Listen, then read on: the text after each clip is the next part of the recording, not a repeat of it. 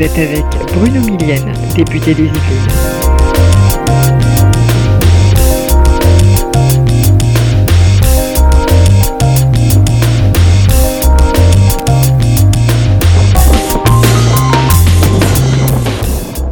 Vous écoutez La Voix démocrate.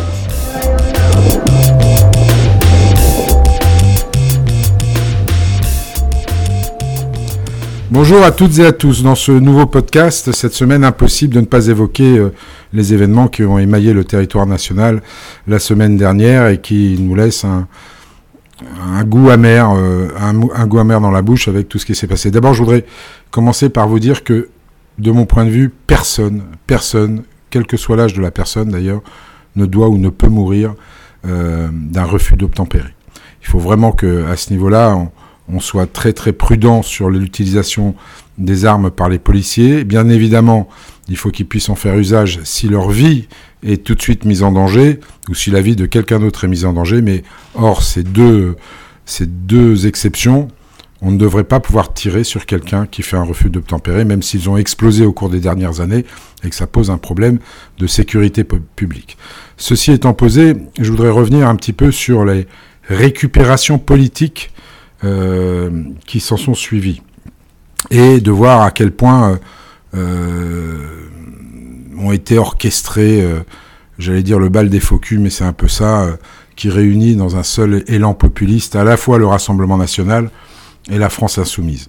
On va commencer peut-être par le Rassemblement national, en, voulant euh, euh, mettre de l'huile sur le feu, en reparlant euh, d'immigration, en voulant absolument euh, euh, faire du soutien aux forces de l'ordre quelque chose de, systématique et constant, c'est-à-dire en niant que oui, comme dans toute corporation, il peut y avoir, parce que ce sont des humains, euh, des gens qui commettent des erreurs, et Dieu sait si euh, je soutiens les forces de l'ordre, mais je suis obligé de reconnaître que parmi les forces de l'ordre, il peut arriver, euh, avec des circonstances atténuantes ou pas, certains, euh, bah, certains fassent des bavures, et il faut les condamner, parce que euh, que ce soit les policiers ou les gendarmes, ont un devoir d'exemplarité. C'est eux qui nous protègent, c'est eux qui assurent la sécurité publique, et plus que tout autre citoyen, ils ont un devoir d'exemplarité. Et je pense que certains syndicats de police feraient bien aussi euh, de nettoyer devant leurs portes pour euh, accepter le fait que le soutien total à tout acte euh, répréhensible d'un policier ne peut pas être la réponse qu'attendent les citoyens. Il faut aussi qu'on comprenne, qu'on accepte que dans toute corporation, chez les policiers comme chez les gendarmes, il puisse y avoir certains d'entre eux qui fautent et ne pas couvrir à tout craint euh, des actes répréhensibles qui seraient commis par ceux qui sont euh, les représentants de la loi et qui sont là pour assurer la sécurité euh, publique et la sécurité des biens. Voilà pour ce qui concerne le Rassemblement national. Donc finalement, au Rassemblement national, on va dire rien de nouveau. Euh, toujours la même rengaine, toujours euh, ce soutien systématique quoi qu'il arrive, et toujours aussi euh, la cause mise sur les migrants ou la cause mise sur les enfants issus de l'immigration.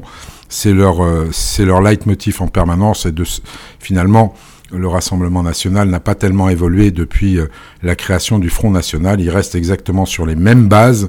Et ça, il est bon de le rappeler parce que on peut effectivement taper, et je vais revenir sur l'extrême gauche, mais l'extrême droite n'est pas exempte de reproches, loin s'en faut. Pour ce qui concerne la France insoumise, je pense que l'extrême gauche, et notamment la France insoumise, est en train de s'enferrer dans une erreur politique capitale. D'abord, en ne voulant pas condamner les actes répréhensibles qui ont eu lieu à la suite de la mort de Naël, ça c'est première chose, ne pas condamner les violences, mais plutôt les encourager d'ailleurs, puisqu'on a même vu M. Mélenchon euh, dire ce qu'on avait le droit de brûler ou pas, ce qui est comme pour un responsable politique un petit peu bizarre, euh, comme, euh, comme consigne passée, passée aux citoyens, et puis, et puis surtout, refuser systématiquement d'appeler au calme. Alors je ne me fais pas d'illusions, c'est pas parce que la France insoumise euh, aurait appelé au calme que le calme serait forcément revenu, c'est leur donner trop d'importance sur le champ politique euh, national. Mais pour autant, ne pas le faire les place vraiment hors du champ républicain. Et finalement, euh, ce n'est que le reflet de ce qu'on constate depuis leur arrivée euh, à l'Assemblée nationale depuis 2017. La seule, la seule euh, volonté de la France insoumise, c'est de semer le chaos partout où elle passe, de n'accepter aucun compromis et de n'avoir qu'une seule chose en tête, c'est de faire basculer notre République dans le chaos le plus total, de manière à renverser la Ve République et à s'en emparer par la rue et non par les armes. Cette attitude est évidemment déplorable, elle est déplorable et anti-républicaine au plus haut point. Et ça pose un sujet d'ailleurs pour euh, leurs alliés euh, à la NUPES. Vous avez vu euh, que les communistes, et je veux remercier Fabien Roussel pour ses interventions pour le coup très républicaines, qui s'est désolidarisé totalement des propos tenus par Jean-Luc Mélenchon. lui l'a fait clairement, d'autres l'ont fait beaucoup moins clairement. Je me pose beaucoup de questions euh, sur les écologistes et quelques questions quand même sur les socialistes parce que franchement euh, euh, ils, ont vraiment condamné du bout des lèvres la façon d'agir des députés des députés de la France insoumise et de leur soutien. On a vu des, des choses graves arriver notamment avec les soutiens de M. Mélenchon, on l'a vu au tribunal de Lyon, alors qu'il y avait des gens en comparution immédiate, faire irruption dans le tribunal, chanter à bas la police, et finalement faire en sorte que le tribunal ne puisse pas siéger. On a été obligé d'évacuer la salle. Ces attitudes, loin de réparer les fractures qui existent dans notre pays, les exacerbent, et c'est tout ce qu'ils souhaitent faire. Alors quel avenir maintenant pour... pour la France insoumise et pour la NUPES, on peut légitimement se poser la question. J'ai quand même l'impression que plus ils vont dans l'outrance ce qui a été le cas euh, la semaine dernière, et plus et moins ils sont écoutés, pardon. Et de plus en plus de gens se détournent d'eux, mais se détournent d'eux pas forcément pour revenir dans le champ républicain, se détournent d'eux pour retourner vers le Rassemblement national. Je ne sais pas si vous vous souvenez d'un des derniers podcasts où j'émettais l'hypothèse que finalement M. Mélenchon était le meilleur marchepied à Marine Le Pen, parce que on n'a jamais vu rarement, ou en tout cas rarement dans le monde, dans notre histoire récente, des gouvernements d'extrême gauche arriver au pouvoir du premier coup. En général, ils y arrivent après le passage de l'extrême droite. Donc voilà pour les deux partis politiques. Maintenant, on peut revenir sur ces émeutes, sur ce qui s'est passé. Est-ce qu'elles sont légitimes D'où elles viennent Parce qu'on entend évidemment beaucoup euh, de politiques y aller de leur théorie.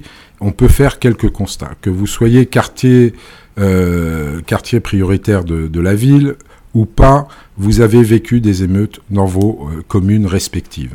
Donc ce n'est pas simplement une, question de, de, de, de, quartier prioritaire de la ville ou de rénovation urbaine.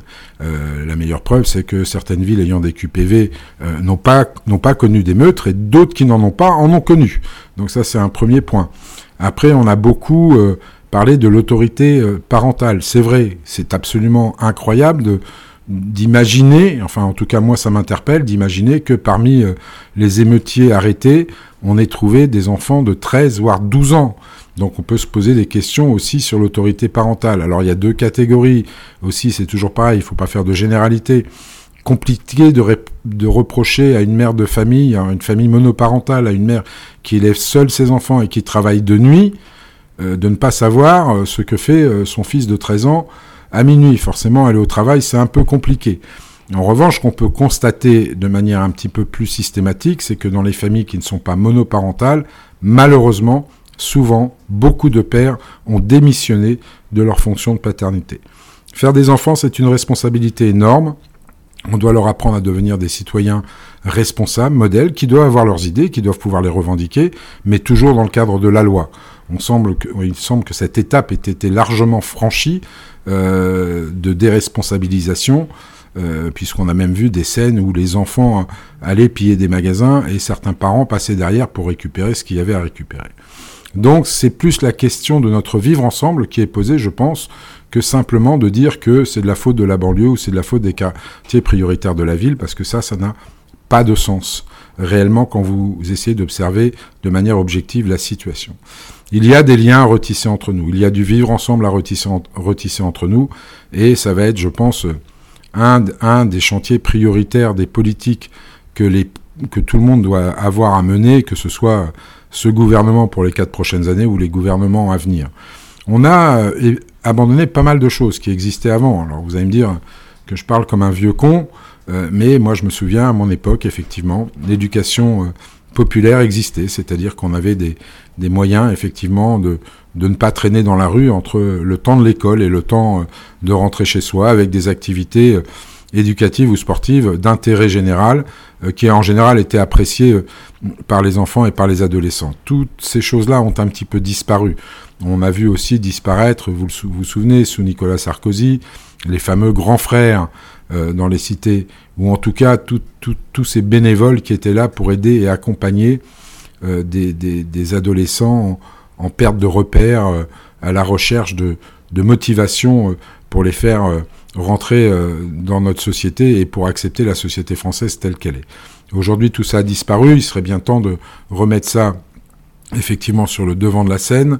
D'autant que si la période paraît anxiogène pour tout le monde, parce qu'avec euh, la transformation écologique, la transformation énergétique, cette menace de réchauffement climatique et de fin du monde qui apparaît euh, un peu plus prégnante jour après jour, on peut comprendre qu'effectivement un certain nombre d'entre nous euh, soient un petit peu désespérés et se disent à quoi bon, de toute façon, je, vais brûler la vie par les deux bouts, essayer d'en profiter, euh, l'effet de groupe aidant euh, me mêler aux émeutiers et me servir parce que de toute façon, je n'ai pas d'avenir. Moi, je voudrais m'inscrire en faux contre ça parce que d'abord, euh, si on regarde un petit peu euh, toutes les technologies qui sont déployées aujourd'hui, il y a un avenir pour beaucoup de ces jeunes dans des secteurs qui n'existaient plus euh, chez nous, qui est notamment les secteurs de l'industrie, et l'industrie de demain, l'industrie technologique, l'industrie verte, va offrir des perspectives d'avenir qui vont donner sens en plus aux métiers, euh, aux métiers qu'elles feront naître. Et j'invite tous les jeunes à s'intéresser à ça parce que c'est franchement, effectivement, quelque chose de nettement plus enthousiasmant que de basculer dans le nihilisme total. Donc voilà, on a un vrai mal-être, un vrai malaise euh, à niveau, au niveau de toutes les émeutes qu'on a pu voir.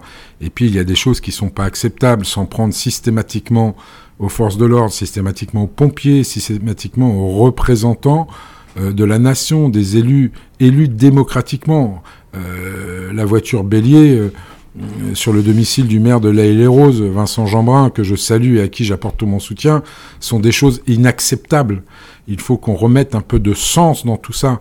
On ne peut pas, juste parce qu'on est en colère, et toute colère peut être justifiée, euh, s'en prendre à des biens et à des gens dont, euh, dont finalement euh, la vocation est, de servir le bien d'autrui. Alors évidemment, aucun élu ne remportera l'adhésion totale des citoyens, mais pour autant, sachez-le, et je le vérifie au quotidien tous les jours, ce sont tous des gens engagés pour l'intérêt général.